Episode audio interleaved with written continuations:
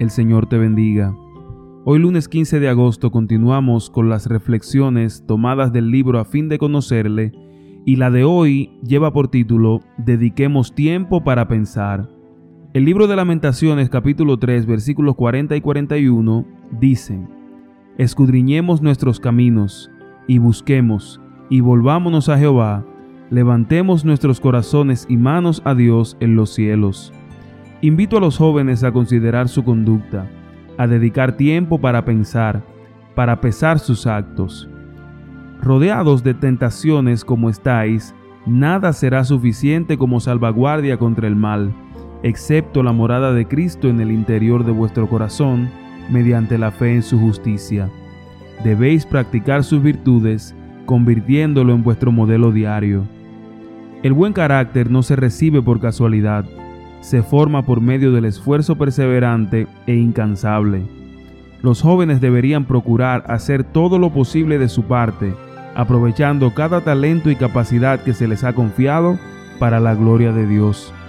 El Redentor del mundo dice, separados de mí, nada podéis hacer. La fe en Jesucristo como vuestro Salvador personal dará fuerza y solidez a vuestro carácter. Los que tienen fe en Cristo serán sobrios y recordarán constantemente que Dios los contempla, que los ángeles del cielo los observan para ver qué clase de carácter están formando. Se os prueba individualmente para que forméis caracteres para el futuro, para la vida inmortal.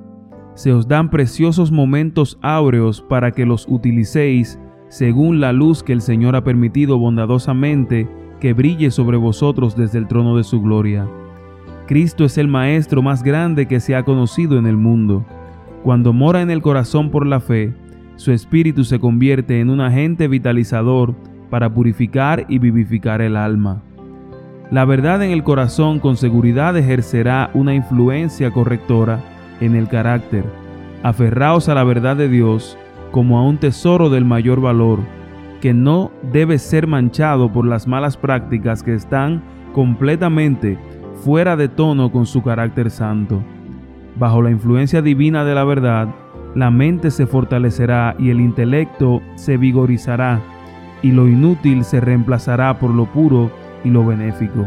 Que en esta mañana el Señor te dé su bendición y te ayude a que puedas fijarte en Él y hacerlo de Él tu prioridad.